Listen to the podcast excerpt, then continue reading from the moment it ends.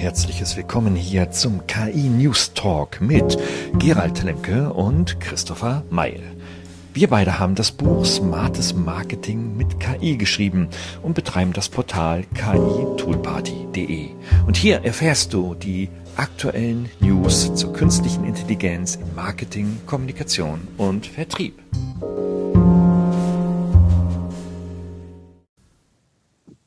Ja, und wieder mal ein herzliches Willkommen hier zur KI Tool Party, der Podcast über künstliche Intelligenz in Marketing, Vertrieb und E-Commerce und alles, was in Unternehmen noch so mit KI betrieben wird. Ähm, wir sind beide gemeinsam wieder dabei. Hallo Christopher, Christopher May ist auch dabei. Grüße dich. Hallo Gerald, vielen Dank. Ja, ich freue mich auf unsere zweite Ausgabe hier. Wir haben wieder spannende Themen im Gepäck und ähm, ja, lass uns doch direkt starten. Genau, denn wir haben ähm, uns ein Thema ausgesucht, das in den letzten Wochen wirklich für Furore sorgte. sorgte. Ähm, Stichwort DAL-E, das ist ein Bildgenerator, mit dem man künstlich, also über Spracheingaben bzw. Texteingaben, künstlich Bilder erzeugen lassen kann aufgrund von großen Datenmengen. Und äh, der Anbieter hat jetzt das freigeschaltet für alle. Man muss sich nicht mehr bewerben. Das ist der Anlass, dass wir uns mit dem Thema Bildgeneratoren mal im weitesten Sinne beschäftigen und ganz konkret überlegen, wofür brauche ich das in meinem Unternehmen? Genau, richtig. Und ergänzend haben wir noch mit dem Gepäck auch das Thema Natural Language Generation, also die Sprachgenerierung mit Hilfe von KI. Auch da beobachten wir, dass sich einiges tut. Äh, insofern ist heute äh, nochmal Schwerpunktthema die Generatoren, wenn man so will, in der KI. Genau, die ganzen Generatoren, die uns da die Arbeit erleichtern, erleichtern sollen. Okay, und Ziel ist es natürlich, ähm, euch hier auf dem aktuellen Stand zu halten. Ihr wisst ja, dass wir bei der KI Tool Party uns äh, den ganzen Tag und die ganze Zeit in unserer knappen Zeit, die wir zur Verfügung haben, mit neuen Tools der künstlichen Intelligenz beschäftigen und uns zugleich Gedanken machen, wie kann man das in die Praxis einsetzen. Also wer da mal reinschauen will, da gibt es mittlerweile ein wirklich äh, breites und auch tiefes Angebot, ki-toolparty.de. Ja, Christopher, womit fangen wir an? Fangen wir mit den Bildern an? Ja, ich denke, es ist ein ganz guter Anknüpfungspunkt. Das letzte Mal hatten wir ja einen Schwerpunkt nur zu dem Thema Bilder. Heute ist es ein Teilpunkt. Und es ist vielleicht ganz gut daran anzuknüpfen, so dass wir das vom letzten Mal so ein bisschen fortführen, weil sehr sich viel getan hat in dem ganzen Bereich. Ähm, sieht man einfach allein, was da an Geldern bewegt wird. Also wenn man äh, sieht Stability AI, also die hinter dem Stable Diffusion Dienst stehen oder OpenAI, die hinter Delhi stehen, ähm, haben in Summe 201 Millionen Dollar Finanzierung eingesammelt. Also da sieht man, dass die Investoren auch äh, großes Zukunftspotenzial in den Techniken oder in dem Thema Bildgenerierung sehen, sonst würden nicht so viel Gelder dahin bewegt werden. Hm, obwohl das natürlich amerikanische Gelder sind, das sind wahrscheinlich Dollar, ne? Das sind auf alle Fälle Dollar. Ja, ja es ja, ist ja. Dollar, genau. Genau, also wenn das Euro Deutsch, ist, deutsche, äh, wenn das deutsche Euros wären, dann würde ich sagen, wow, da wächst was ganz Großes. Äh, das stimmt, da gebe ich dir recht. Also das wäre ein, ein absoluter Superrekord, äh, was das Thema Finanzierung von Startups aber, und aber Christopher, Ideen angeht. Ja. Christopher, mhm. erzähl mal, wo, was, was beispielsweise. OpenAI mit der Kohle macht. Also äh, die kaufen ja, dafür also jetzt, das ist, ne? Ist ganz interessant. Also die haben so den Ansatz, dass sie das als, als Multiplikatorprogramm quasi nutzen, indem sie ihrerseits die 100 Millionen, die sie an Finanzierung erhalten haben, äh, wieder stückeln und sagen, sie fördern zehn KI-Startups mit jeweils einer Million ähm, ihrerseits wieder mit dem Geld, was sie eben erhalten haben. Also die Idee ist quasi andere Startups quasi, die interessante Ideen haben oder die Ideen generieren, so das Ganze zu zu multiplizieren, also eine Art Leverage-Effekt da reinzubekommen, dass quasi das Ufer schlägt aus OpenAI raus, äh, dass quasi auch in anderen Bereichen neue Ideen eingesammelt werden, eben die dann mit OpenAI verarbeitet oder auch mit der Technologie wahrscheinlich in Zusammenhang ähm, entstehen, passieren. Mhm, das ist ja, das ist ja von der Strategie her ziemlich smart, ne? Ähm, denn, mm. denn, da können wir, da können wir in deutschen Unternehmen einfach nur von lernen. Vielleicht gibt nicht jeder für irgendein Projekt jetzt gerade mal eine Million äh, Euro aus, aber das kann man ja im Kleinen äh, transportieren. Denn was die ja machen, ist, dass die ja in den zehn Projekten sich Unterthemen, die sie für ihre Hauptthema für ihr Geschäftsmodell nutzen, weiterentwickeln lassen, während sich dann OpenAI dann auf das Kerngeschäft dann der Vermarktung und der Weiterentwicklung ihrer Kernkompetenzen da ähm, verwendet. Und das ist natürlich cool. Sie lagern quasi so die F&E aus, ne? Binden mhm. sie aber per Kapital und ich vermute sogar auch per Büro und Mitarbeiter eng an das Hauptunternehmen und haben natürlich da einen mega, mega Wissensaustausch. Ne? Definitiv. Also ich glaube, das ist schon eine sehr, sehr schlaue Strategie, so vorzugehen. Also dass man quasi seine Forschung und Entwicklung eben nach außen transportiert im Bereich der Startups, da vielleicht auch junge Talente auch damit anzieht, die dann auch wieder für das Unternehmen rein theoretisch später zur Verfügung stehen. Also das äh, schon, glaube ich, eine sehr vielschichtige, ähm, sehr schlaue Vorgehensweise um das ganze Thema A zu beschleunigen und auch äh, Kapital sinnvoll einzusetzen. Und das auch quasi streuen sie ja auch das Risiko. Also sie haben das nicht nur in dem eigenen FE-Bereich, sondern sie streuen ja auch ihr Risiko, indem sie das auf andere Startups verteilen, äh, die sich dann bewerben können und dadurch auch eine Ideenvielfalt entsteht, die im Zweifel dann mehr Chancen hat, dass da ein, zwei große Ideen dabei sind, die sich dann wirklich groß durchsetzen auch. Genau, und so wie wir die Nordamerikaner und das Silicon Valley kennen, sobald sich da diese zwei durchgesetzt haben, werden die an die Börse gebracht. und dann erwehrt man sich und dann erwehrt man sich mhm. damit den über den äh, äh, ja feindlichen oder richtigen Übernahmen von Facebook und Google und Co. Ja, okay. Das stimmt. Und dann haben wir, aber Microsoft schläft nicht. Wir denken, Microsoft. Ja, die schlafen nicht. Ne? Mhm, das stimmt. Die würden wir ja in diesem Themengebiet ja erstmal gar nicht verankern, weil jeder kennt es vom bisschen Word, bisschen Excel und so weiter, ja. Aber mhm. die hauen auch richtig rein, ne? Definitiv. Also was ich auch lange nicht wusste, dass Microsoft ja einer der großen Investoren hinter OpenAI ist, also diejenigen, die auch Dell eben haben äh, kreiert ähm, und dass die 2019 mit einem Invest von einer Milliarde in OpenAI eingestiegen sind. Das ist schon richtig ein großes Invest zu dem, was wir jetzt gerade eben gesehen haben, mit den eben 100 Millionen ist, ist eine Milliarde schon noch mal eine ganz andere Hausnummer.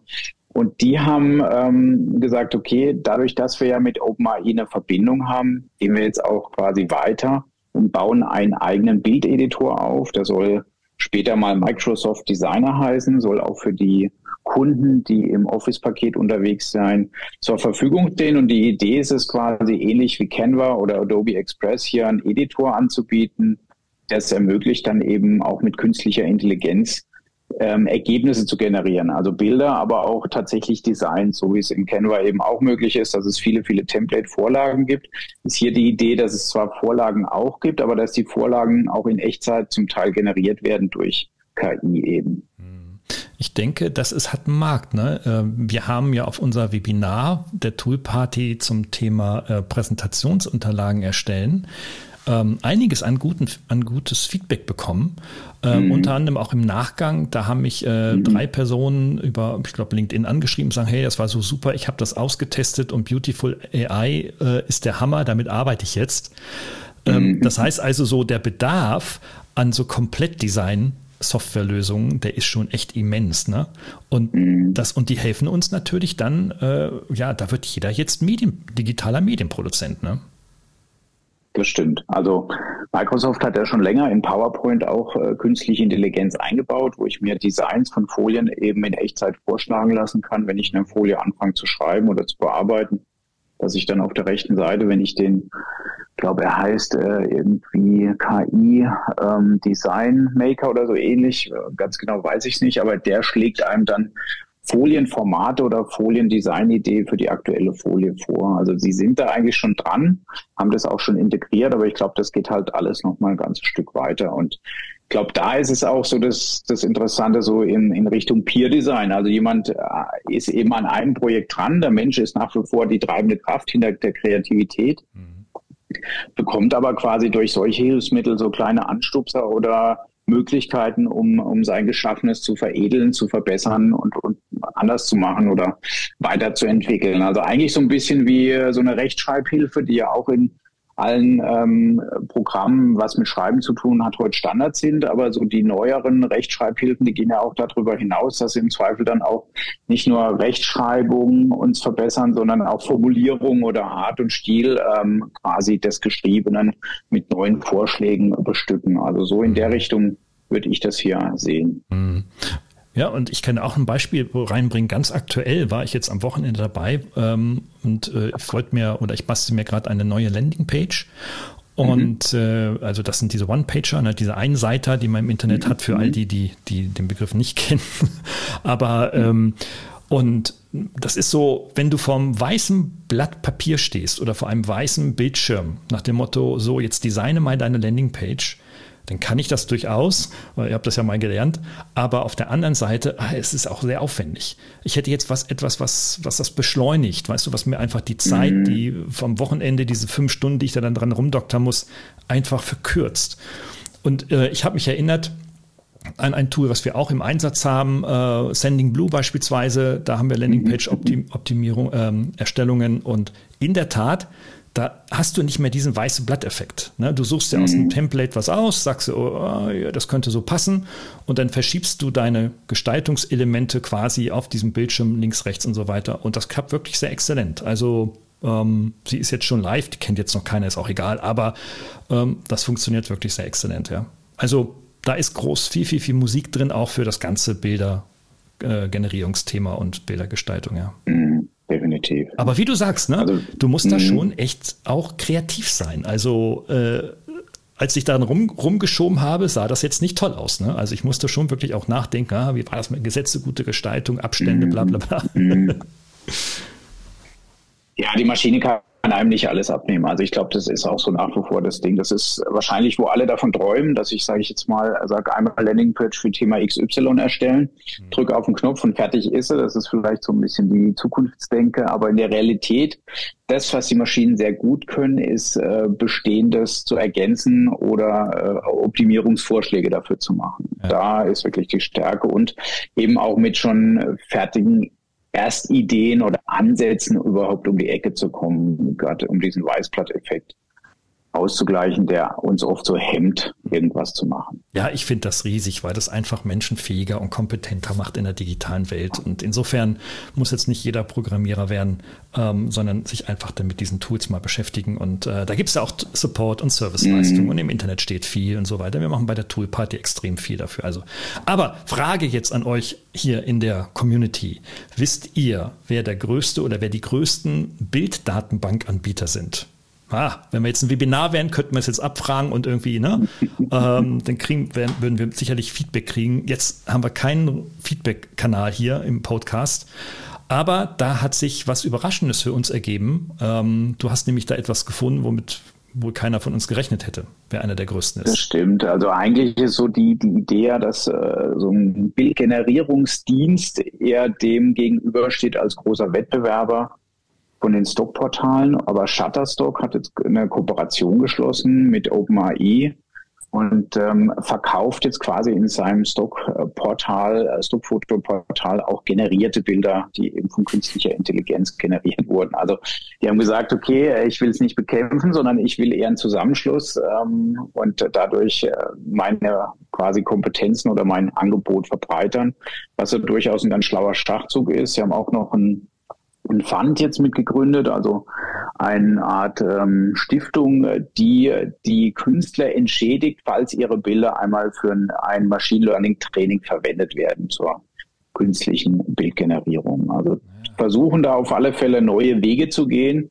Ich denke, äh, ist auch ein großes Thema, weil also letztendlich, wo hole ich meine Bilder her? Wenn ich jetzt irgendwo Marketingmaterial arbeite, dann ist das Stockportal oder die verschiedenen Stockportale ja schon so die ganz, ganz große Quelle. Ähm, angefangen von den, sage ich jetzt mal, kostenlosen wie Unsplash oder Plexel und so weiter, bis hin eben zu Shutterstock und ähm, Adobe Stock, ähm, wo ich dann gegen Bezahlung eben professionelle Bilder für mein Material mir hole oder als Material mir hole.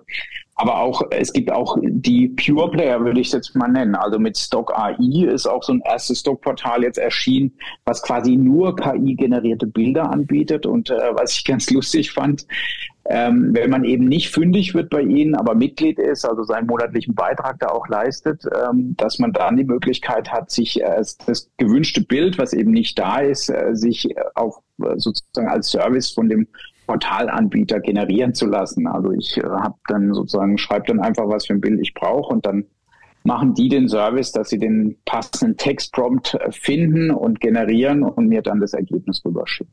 Ja, das ist echt Wahnsinn. Also ich habe da mal geschaut, ähm, jetzt in den letzten Tagen, da war ja, wir hatten ja Halloween hier, äh, überall bundesweit. Und da haben die wirklich tonnenweise auf ihrer Frontseite Halloween, künstlich erzeugte Halloween-Bilder gemacht. Ey, die sind so cool. Mhm. Also würde ich das fotografieren wollen, das wäre das wäre schwierig. Da müsste ich wirklich arrangieren, das richtige Licht, die richtige Kamera, richtige Linse draufschrauben und so weiter. Oder iPhone 14 halt nehmen, das kann das halt auch. Aber trotzdem, ja, da ist cooles Zeugs dabei, ja.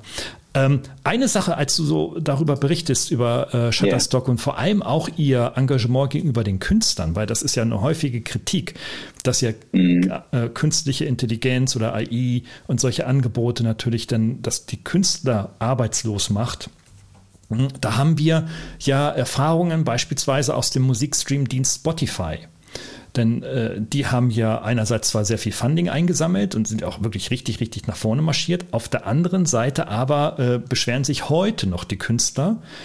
Ich war jetzt gerade am letzte Woche auf einem Konzert äh, vom Porcupine Tree. Das ist so, so eine mhm. Alternativ-Prog-Rock-Band äh, um den, diesen, dieses Genie Stephen Wilson, so heißt der, der Gründer dieser Band, und äh, der hat eine ewig lange Rede gehalten während des Konzerts, wie, ja, wie scheiße das alles ist, überhaupt kein Geld mehr mit dem Netflix verdienen, darum müssten wir jetzt alle, alle äh, CDs kaufen und wir wohnen auch wirklich, die ganze Halle mit 6000 Leuten musste an dem CD-Stand vorbeilaufen. Ähm, er hat auch verboten, Videos zu machen und so weiter. Und äh, äh, Kumpel von mir hat ein Video gemacht, der wurde auf, dann auf Facebook abgemahnt. Also die gehen auch oh, wirklich, okay. da, die gehen okay. auch wirklich hinterher. Mhm. Also das ist so, die Künstler wehren sich, wenn, wenn Produkte digital vermarktet werden und für günstige Preise natürlich gehen. Und das finde ich natürlich toll, dass dann Shutterstock jetzt hier ähm, auch ähm, von äh, Spotify gelernt hat. Ähm, dass äh, man sich hier auch für, für, die, für die Künstler auch engagieren muss und die irgendwie ins Boot holen muss, damit, damit mhm. äh, da die Wertschöpfung nicht allein auf einem Anbieter ist. Übrigens, wer sich für diese Geschichte von Spotify interessiert, ähm, da gibt es eine neue Serie, die heißt The Playlist bei Netflix unbedingt angucken. Eine extrem, extrem coole Serie, nur eine Staffel, ich glaube acht Folgen, wenn ich es oder neun Folgen, wenn ich es richtig im Kopf habe, in der die Geschichte von Spotify, von der Gründung nachher bis zum ja, Weltdurchbruch dann beschrieben wird. Und da sind auch in mehreren Folgen immer dieses Thema, was machen wir mit den Künstlern, thematisiert. Mhm, mhm. Okay, spannend.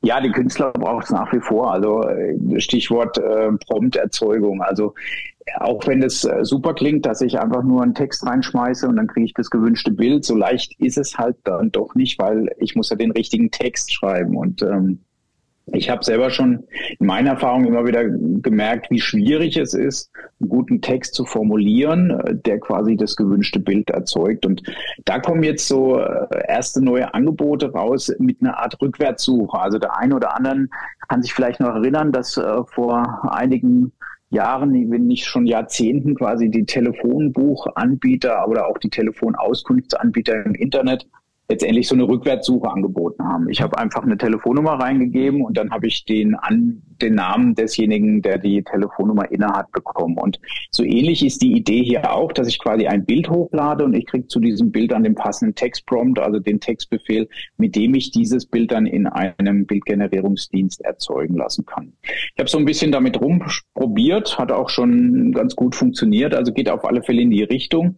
und ist, glaube ich, auch ein gutes Trainingstool, um einfach, äh, sage ich jetzt mal, ein Bild da reinzulegen und äh, dann zu überlegen, erst, äh, wie wäre denn mein Textprompt und so ein Bild zu erzeugen und dann mal gucken, was die Maschine dazu ausspuckt, welchen Textprompt sie dann quasi dafür setzen würde. Dazu wird auch meistens OpenAI, also das GDP3 von OpenAI genutzt, quasi in einer Variante, jetzt äh, nicht zum Text, also auch zum Text generieren, aber eigentlich zum Textbild generieren, wenn man so will. Und ähm, ich glaube, dass das noch so ein Feature wird, auch bei den ganzen Editoren, die jetzt äh, mit KI-Bildergenerierung arbeiten, dass sie das zukünftig auch mit anbieten, dass sie quasi auch so eine Art Rückwärtssuche, also ich lade ein Bild hoch, kriege den passenden Textbefehl und kann dann mit dem weiter experimentieren, dass sowas hier reinkommen wird. Ja, das ist Wahnsinn. Ja, ja, total. Also da stellt sich natürlich erstmal jetzt jemanden, der nicht so tief im Thema drin ist, ähm, die Frage, ah, wofür brauche ich denn so etwas? Ne? Irgendwie, also ich denke, das ist sicherlich so im Bereich Feintuning oder wirklich so, wer mhm. professionell im Bildermanagement oder in der Bildergenerierung als Fotograf oder ähnliches unterwegs ist, der wird da mit Sicherheit da sehr, sehr schön mit rumspielen können. Und ähm, ja, ähm, für den jetzt Marketer, ja, weiß ich nicht, siehst du da, siehst du da irgendwie einen Use Case irgendwo so im Mittelstandsunternehmen? Ah ja, könnte ich mir schon vorstellen. Also sage ich jetzt mal so, vielleicht wurde irgendwo ein Bild gemacht, was nicht in passender Auflösung oder Größe verfügbar ist. Man kann es auch nicht gut hochskalieren, weil es einfach eher verschwommen aufgenommen wurde und dass man dann überlegt, vielleicht kann ich das einfach neu generieren lassen, weil genau diese Art der Komposition dieses Bildes war extrem gut und dass ich das dann durch so einen Dienst quasi durchschleuse und dann so eine Art Reproduktion in guter Qualität ähm, von dem Bild mir machen lasse, was vielleicht mit der Handycam so ganz schnell mal geschossen wurde, was aber grundsätzlich ein super Motiv dargestellt hat. Ja, absolut. Also da könnte ich mir das schon vorstellen, aber auch, sage ich mal, in der Anwendung äh, als Training für, für die Mitarbeiter, die sich mit dem Diensten oder mit dem Thema Bildgenerierung erstmal überhaupt vertraut machen, dass man sagt, okay, das ist einfach auch ein gutes Trainingstool. Also dass man sagt, ähm, ja, pack doch mal hier zehn Bilder rein, guck, was da rauskommt, um zu lernen, wie so Textbefehle zu Bildern, die du jetzt auch hier nutzt tagtäglich, wie die aussehen. Ja, ja. Also ich denke, das ist ganz hilfreich auch als weiterer Use Case, beispielsweise um ähm, jetzt im Unternehmen die eigenen digitalen Kompetenzen als Organisation weiterzuentwickeln. Ne? Dass man sagt, ah, mhm. okay, komm, wir machen einfach mal ein Teammeeting, mal eine Stunde Zeit pro Woche. Ähm, das kann von extern begleitet werden, muss aber nicht zwingend und sagt so, jetzt nehmen wir uns mal dieses Tool, jetzt gucken wir mal, was das damit kann. So, ähm, das muss natürlich äh, Bezüge zur eigenen Arbeit haben. Ne? Also mhm. einfach nur so, das macht keinen, keinen Sinn, das muss nie unser Job sein. Aber ähm, da könnte ich mir das auch sehr, sehr gut vorstellen, mit relativ wenig Zeitaufwand einfach mal zu zeigen, hier, das geht. Ähm, ne? Du machst das ja auch in Köln beispielsweise, mhm. ja, äh, an der Akademie so ähnlich. Und ähm, ja, also ich denke, das ist auch ein sehr, sehr spannender Use Case, um die digitale Fitness im Unternehmen zu erhöhen. Definitiv. Ich denke auch, also es gibt genug Anlässe, wo man jetzt vielleicht nicht das super High-End-Bild braucht, äh, wie bei einem Blogpost oder bei einem schnellen äh, Social-Media-Post, wo es aber dann vielleicht schon auch ein gutes Trainingsfeld sein könnte, um einfach sagen, okay, wir brauchen jetzt, habe jetzt ein wird jetzt ein Blogpost geschrieben über beispielsweise gesunde Ernährung bei uns im Unternehmen oder sowas und ich lasse mir schnell einen Obstkorb generieren mit der KI. Das reicht ja. wahrscheinlich völlig aus ja, hier für so ein Blogpost und Bild. Also ich denke, dafür ist es wirklich schon sehr, sehr gut und ausgereift. Und da macht Sinn, auch damit zu experimentieren, weil es ist ein Feld, wo ich eben schnell mal was raushaue, wo ich auch durchaus nicht so super High-End-Fotomaterial brauche. Ja. ja. Ja, super. Und natürlich alle Links wieder in den Show Notes unter diesem Podcast. Ja, müsst das nicht aufschreiben, uh, sondern die sind dann drunter. Jo, wollen genau. wir mal weiter gucken. Uh, wir haben ja gesagt, so im NLG-Bereich, also im Natural Language uh, Generation-Bereich, haben wir ja da ja auch noch etwas. Da gibt es eine neue Information. da musste ich ja echt lachen. Ich als alter Star Wars-Fan natürlich. Also ich bin mit, ich war, ich erinnere mich gerade, ich war das erste in den ersten Star Wars, da war ich glaube ich 14, 15, 16. Ich weiß es gar nicht mehr so genau, ja. Okay. In unserem, in unserem Dorfkino. Ich bin auf dem Dorf groß geworden und dann, ähm, und dann lief das Star Wars das ist jetzt, glaube ich, Star Wars 4, also der heutige Vierer, ne? also der erste Star Wars. Okay, okay. Und als, da, als dann Darth Vader aufgetaucht ist mit seiner Röchestimme und so weiter, da hab ich, bin ich echt im Kinositz zusammengezuckt. Das gab es noch nicht. Ja.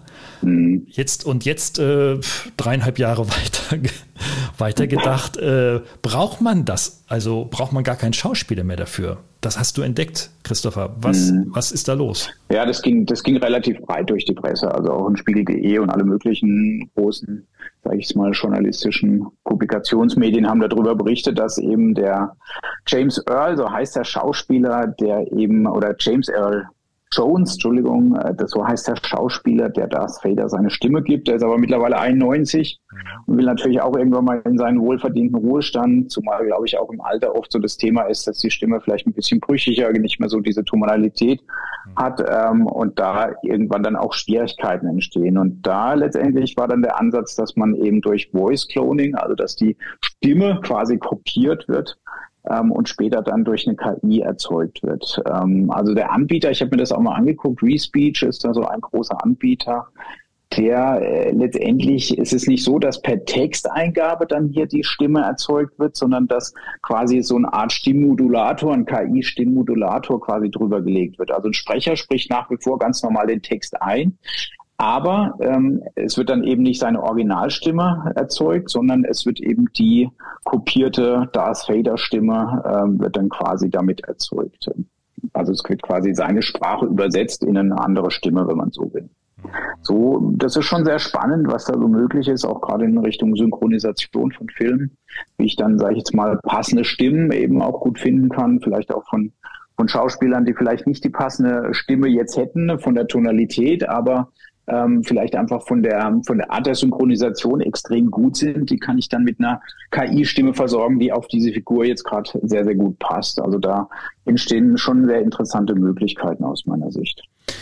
Ja, und im Übrigen, ähm, ein, ein äh, Social-Media-Kanal arbeitet damit. Also jetzt nicht mit dieser, äh, okay. mit, mit Respeecher oder sowas, äh, jetzt nicht konkret, so heißt das Tool, mhm. ähm, sondern äh, die erfolgreichsten Videos bei TikTok funktionieren nach dem ähnlichen okay. Prinzip.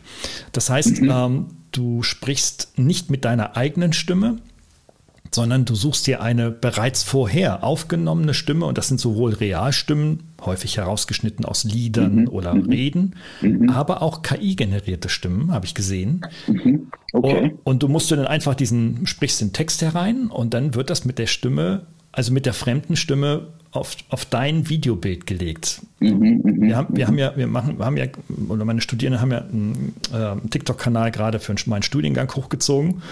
Und da ist es eins der am häufigst genutzten Methoden, weil das ist mhm, natürlich, okay. weil das natürlich Aufmerksamkeit erzeugt, wenn jetzt eine mm. Dame, eine, eine Frau mit einer Männerstimme spricht. Dann sagt man, mhm, hey, was ist denn das, was ist denn das? Ich weiß, ich weiß. Liebe Leute Ü45, ich weiß. Ihr dreht jetzt gleich wieder ab. Ihr dreht es genau. gleich. Ihr die dreht Opis, jetzt. Die hier sprechen, ja. ja, genau. Über was für Bullshit reden die da? Das braucht kein Mensch. Naja, ähm, sicherlich. Lasst uns drüber reden bei einem der nächsten äh, Online-Termine, ähm, wo ihr euch auch wehren könnt. Jetzt von unserer Seite, was Aufmerksamkeit erzeugt, hat eine Bedeutung. Insofern muss man mhm. sich und sollte man sich damit als Profi auch beschäftigen. Definitiv. Ja, ja da passiert schon viel. Also ich glaube, ähm, es geht ja nicht nur, dass quasi eine Stimme für Synchronsprecher oder sag ich jetzt mal für eine Figur hier genommen wird, sondern äh, es gibt jetzt auch den ersten KI erstellten Coversong von Dolly Partons Jolene. Da wurde äh, von der Komponistin hier quasi eine Holly Blues Stimme, so wurde der KI Zwilling hier genannt, ähm, kreiert und äh, dann wurde quasi der Coversong hier eingesungen mit der, mit der quasi die original klingenden Stimme von Dolly Partons Jolene auch spannend, ja. Also dass es nicht nur rein für die, sag ich jetzt mal, Sprache von Figuren äh, angeht, sondern auch eben für, für Gesang. Also dass es quasi in alle Richtungen geht, was, was mit Stimme zu tun hat. Ja, das ist schon ab, abgefahren. Hast du das mal gehört? Ich habe, also ich kenne weder nee, das noch Lied. Nicht. Nee, ich, nee, wer beides, also ich kenne das auch nicht. Äh, Wäre so jetzt das nächste, dass ich mir das einfach mal anhöre. Das eben gelesen und gedacht, okay, das ist eine schöne Meldung, die hier sehr gut reinpasst, weil es einfach Absolut. zeigt, wie vielschichtig das ganze Thema Natural Language Generation jetzt äh, sich gerade verbreitet oder was da auch passiert. Das lässt hoffen, dass dann unsere toten Helden von damals, äh, ich denke an Elvis, ich denke an Michael Jackson etc., äh, vielleicht doch äh, wieder aufleben werden. Wir, wir, wissen nicht, ob das gut ist. Äh, ich weiß auch nicht, ob das dann schön ist und ähm, ich glaube, da passiert viel im Kopf. Ne? Wenn ich dann als Konsument weiß, okay, Elvis oder jetzt ähm, äh, Dolly Parton, äh, das ist nicht sie im Original, sondern es ist eine, ein Klon ich bin mm. mir nicht sicher, ob im Kopf das für viele Menschen dann funktioniert noch. Und äh, also ja, das, das, das, Berühren von Musik und von Gesang auf eigenen Geist und eigene Emotionen. Keine Ahnung. Mm. Ja. ja. definitiv. Also das ist schon sehr, sehr schwierig. Äh, also das äh, so ein bisschen, ist es jetzt ethisch, ist die Frage, aber es ist so einfach, ähm, ist es moralisch noch okay, wenn quasi jemand, der vielleicht schon verstorben ist, dann dessen Stimme weiterlebt und hm. hier aktiv noch ist, ist es so im Sinne desjenigen, der die Stimme mal inne hatte. Hm. Natürlich die Frage. Ja. Na gut, also das lässt sich sicherlich nicht. Also das ist eine große ethische, gesellschaftliche Diskussion, mm. ja. Also die, die wir führen sollten. Erfahrungsgemäß ist es so, dass dann zumindest im Deutschland oder im deutschsprachigen Bereich wir immer so eine, so eine Spaltung dieser Diskussion haben. 50 Prozent mm. dafür, 50 Prozent dagegen, der Klassiker. Ähm, und äh, ich denke, das macht wenig Sinn, weil das erzeugt ja nur Konfrontation. Ich bin dagegen, ich bin dafür, erzeugt immer nur Krieg. Ähm, Im weitesten Sinne jetzt oder auch im engeren Sinne dann halt einfach Stillstand. Und das finde ich so schade, weil, äh, weil äh, das ist ja nur ein Beispiel mit der Dolly Parton in der man sich kreativ äh, Use Cases äh, jetzt mal, sag ich, ausdenken oder entwickeln kann und auch ausprobieren kann, mhm. auch für das eigene Unternehmen. Also beispielsweise, wir haben ja das große Datenschutzrechtsthema. Ähm, das bezieht sich zwar jetzt noch nicht auf oh, jetzt bin ich auf Glatteis. Ich weiß nicht, ob sich das auf die Stimme bezieht, aber wenn das so wäre, kannst du die Stimme eines Mitarbeiters nicht für Marketingzwecke einfach verwenden. Ja, also nach dem Motto, sprich mal aufs mhm. Smartphone, ich nehme das auf und lege das irgendwie auf eine Kampagne. Da muss ja der Urheber zustimmen. Ich bin mir mhm. fast sicher, das gilt auch für die Stimme. Vom Bild her kennen wir das, das ist klar, aber von der Stimme mhm. her. Und dann könnte man natürlich mit so etwas arbeiten und sagen, okay, vielleicht nehme ich auch einfach eine sonore Stimme, die für meine Kampagne einfach besser ist. Die ganze Werbeindustrie denkt darüber nach, welche Stimme wird für welches Produkt, welche Kampagne eingesetzt. Und das macht das uns, stimmt, ja. das macht uns mhm. in den mhm. Unternehmen wieder ein Stück unabhängiger. Wir können selber und frei entscheiden. Ähm, mit, mit, mit welcher Stimme und welcher Modulation, welcher Tonlage möchten wir unsere Zielgruppe erreichen? Ja, und es ist natürlich auch die Chance, dass der ein oder andere Marketing-Mitarbeiter, der vielleicht Schwierigkeiten hat, seine eigene Stimme zu hören oder sie ihm komisch vorkommt, dass er vielleicht, obwohl er ein guter Sprecher ist, dass er damit auch ein, ein Video oder einen Beitrag vertonen kann, weil er quasi mit Respeech quasi seine, seine Stimme ähm, einem anderen Charakter verleiht, wenn man so will. Ja. Ähm, und dann sich traut, auch tatsächlich nach draußen zu gehen und, und äh, Sprecherdienste zu machen im, im Marketing. Also dass er eben ein Imagevideo einspricht oder ähnliches oder ähm, eben kurze kurze, kurzen Podcast aufnimmt oder solche Dinge, weil einfach dadurch ja dann so dieser Effekt, oh, meine eigene Stimme, ich schäme mich dafür oder sonst irgendwas, der, der ist ja dann nicht mehr, sondern ich spreche ganz normal, aber es wird halt quasi transferiert in eine andere Stimme das könnte vielleicht auch Hürden abbauen, dass quasi auch Unternehmen oder auch Marketingabteilungen leichter dann in solche Audiomedien vordringen, also eben auch sich selber mal trauen, Podcasts aufzunehmen, weil die Mitarbeiter dann so diese, diese Angsthürde dadurch abgebaut wird. Ja. Und mir fällt sogar noch ein Beispiel ein, weil sind die Amis auch wieder ganz vorne weg. Und zwar, es gab mal ein Unternehmen, das hieß Serenos das ist dieser, mhm. das ist dieser Laden, die ähm, ein innovatives Bluttestgerät entwickeln wollten. Das ist ihnen in 15 Jahren nicht gelungen. Deswegen ist das Unternehmen auch insolvent gegangen. 2018 wurde es geschlossen von Staatswegen. Ähm, okay. Aber die Gründerin und die äh, CEO, Elizabeth äh, Holmes hieß sie, oder heißt sie immer noch, ähm, die war eine wie soll man das sagen, ganz vorsichtig. Also manche, also im Internet wird sie als Betrügerin und alles Mögliche und als Lügnerin dargestellt. Äh, ich tue mich mit diesen Begriffen etwas schwer. Mm, also die hat etwas verkauft, was es nicht gab. Und das war, da war sie sehr mhm, erfolgreich. Mhm. Und sie hat sich damit beschäftigt. Welche Rolle hat ihre Stimmlage auf den Erfolg des Einwerbens von Venture Capital? Oder von Fundings.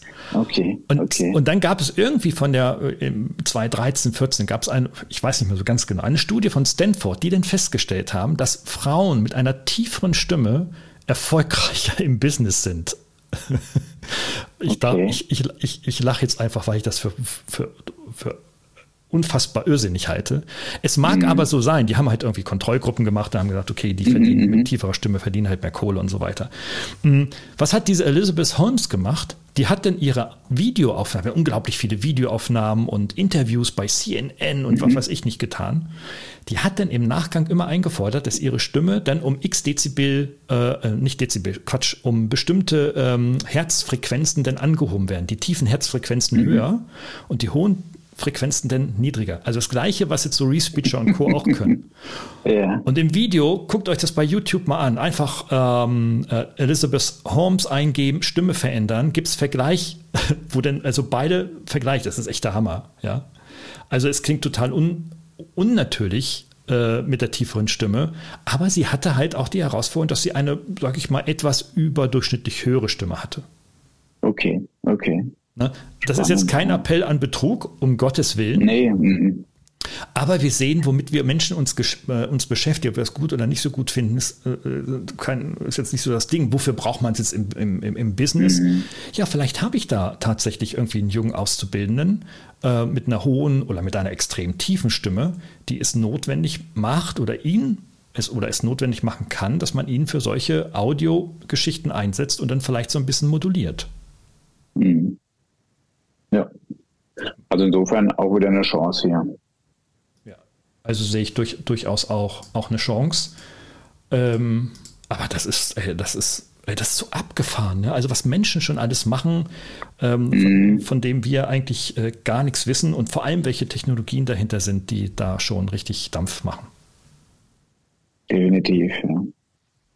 Ja, bei Technologien fällt mir noch ein, auch OpenAI, ähm, die ja in der Generierung von Bildern sehr groß sind, aber auch generell mit Sprachmodellen ja schon sehr viel hantieren. Das GDP3, also Sprachmodell, was vor allem für die meisten Editoren eingesetzt werden, die es heute ermöglichen, dass ich mir Texte generieren lasse. Die haben auch ein Sprachproduktions- ähm, oder Erkennungssystem, Whisper nennen sie das Ganze, jetzt produziert und auf den Markt gebracht oder sind dabei, das auf den Markt zu bringen.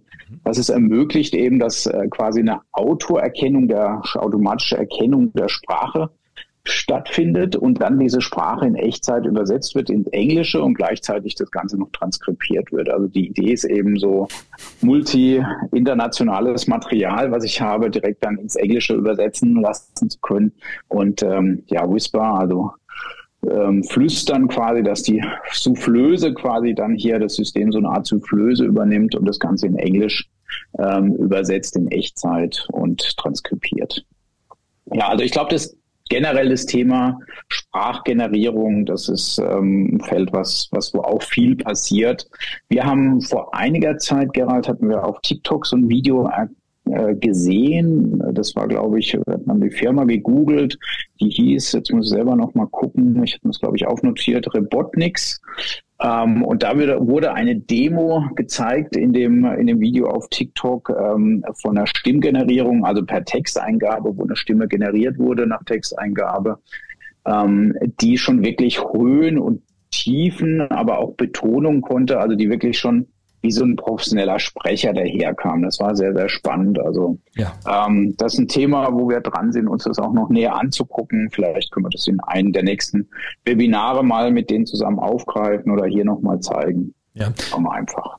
Das möchten wir auch mal so kurz äh, mal so Insights äh, geben. Wir versuchen immer mit auch neuen Unternehmen oder mit Unternehmen, die gerade neu am Markt sind oder neu starten, in der Regel gefundet sind, Kontakt aufzunehmen. Robotniks ist mhm. im Einladen und ähm, wir kriegen keinen Kontakt zu diesen Unternehmen. Also äh, man nennt das Neudeutsche Ghosten.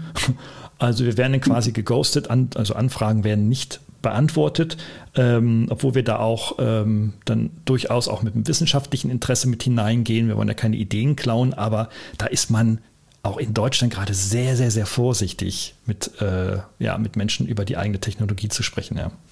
Hm, ja, das stimmt, das stellen wir immer da fest. Deswegen entdecken wir viel, was so aus dem Marketing kommt, genauso wie dieses Robotniks-Video bei TikTok.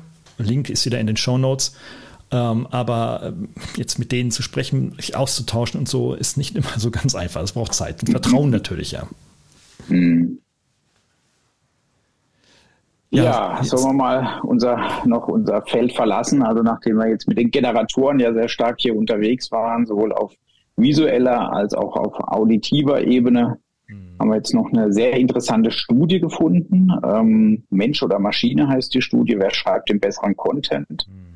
Und ähm, ich glaube ich ein Fachkollege von dir, oder Gerald? Der ja, das kommt von Peter. Dr. Prof. Peter Gensch, oder? Ja. Peter Gensch, Prof in Aalen ähm, an der Hochschule. Wir kennen uns seit oh, langer, langer, langer, langer Zeit. Ein cooler Typ auch.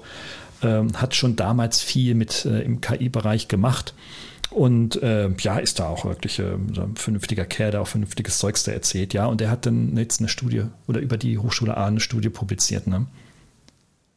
Genau, richtig. Und ähm, da wurden eben Marketingmaterialien genommen von, ähm, ja, sage ich mal, großen Anbietern, bekannten Markenartiklern und so weiter.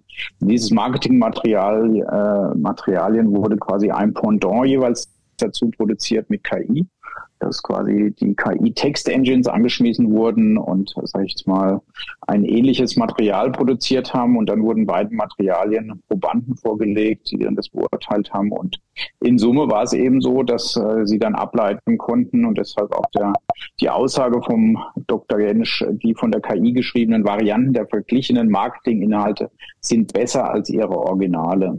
Also insofern scheint die KI teilweise doch bessere Inhalte zu produzieren oder die zumindest besser ankommen, sagen wir mal so. Das, ja. ähm, vielleicht kann es sein, dass sie neutraler sind, könnte ich mir vorstellen, dass eine KI natürlich jetzt nicht äh, versucht, äh, was, was bisher sehr gut funktioniert hat, nochmal zu imitieren und das jetzt quasi hier äh, dann was das, das auf dieser Brille Art zu produzieren, also dass da quasi schon der Marketing-Mitarbeiter vielleicht Druck hat, was zu reproduzieren, was schon mal sehr, sehr gut funktioniert hat oder gut abging ähm, von den Likes und, und so weiter und ähm, dass die KI da eben so eher eine neutralere Position aufnimmt und sich eher so an die Fakten hält, mit der sie gebrieft wurde und dann eben aufgrund ihrer Rezepte, mit der sie trainiert wurde, dann Ergebnisse produziert, dass das vielleicht so ein bisschen neutraler und dadurch ähm, ja anscheinend besser von denen, denen es vorgelegt wurde, ähm, akzeptiert wurde oder als besser eingestuft wurde. Ja, ja, das ist schon, das ist natürlich insofern interessant und spielt uns jetzt in der KI-Tool-Party natürlich voll in die Karten, sagen, weil wir, ja, weil wir ja sehr häufig auch die Vergleiche anstellen ne, zwischen Mensch, Maschine, äh, Konstruktion, Generierung von äh, mhm. Kommunikationstexten und ähnlichen und Medien. Ähm, aber nichtsdestotrotz muss man da noch ein bisschen vorsichtig sein. Wir wissen aus unserer eigenen Arbeit ähm, und auch aus den Umfragen in unseren Webinaren auch von den Leuten, ähm, das ist häufig nicht so eindeutig äh, zu bestimmen. Ich glaube schon, mhm. dass es einen, einen, einen Trend 50 plus ein wenigen paar Prozent bessere Texte geben kann. Ich sehe den Vorteil nicht unbedingt zwingend in der Qualität von, von besser verkaufenden Texten. Ich sehe es vor allem in der Produktivität, dass ich in viel kürzerer mhm. Zeit ähm, wirksame Texte erzeugen kann. Und das ist eigentlich für mich der wichtigste KPI. Ja, in kürzester Zeit, wo ich vier Stunden an einem Newsletter sitze, mache ich das Ding in einer halben Stunde und es verkauft genauso viel und mit Glück sogar noch mehr.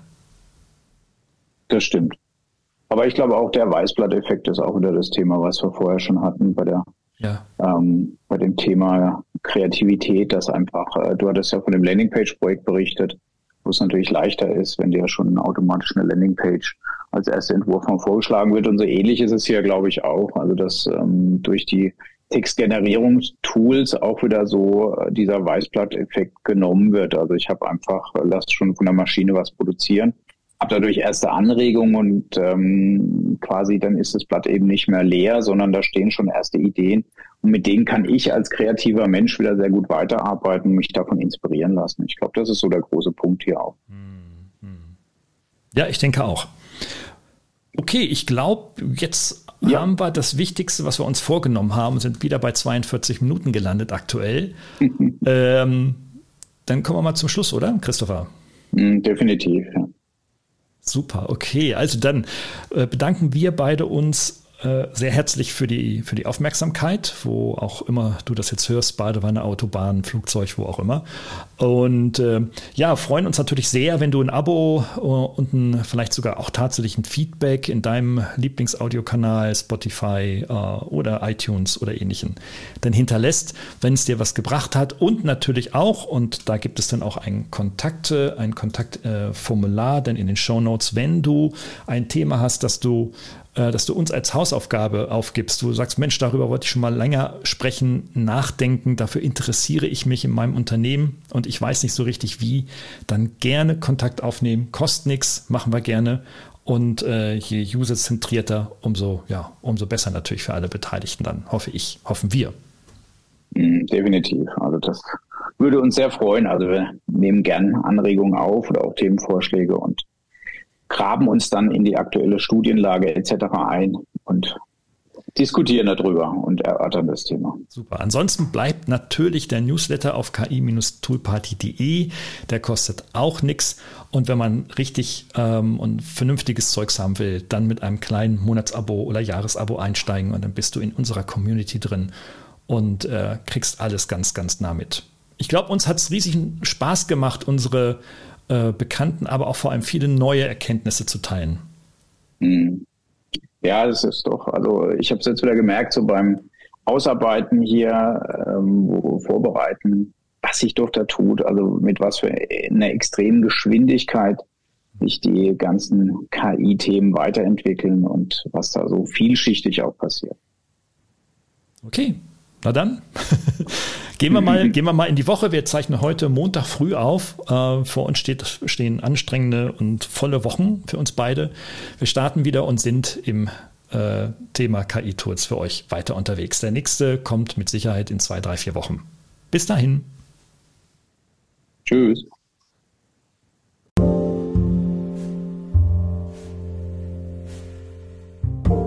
Hat dir diese Folge gefallen? Dann abonniere diesen Kanal in deiner Podcast-App deiner Wahl und registriere dich für den kostenlosen Newsletter auf ki-toolparty.de. Wir freuen uns, dich wieder zu erleben. Bis bald.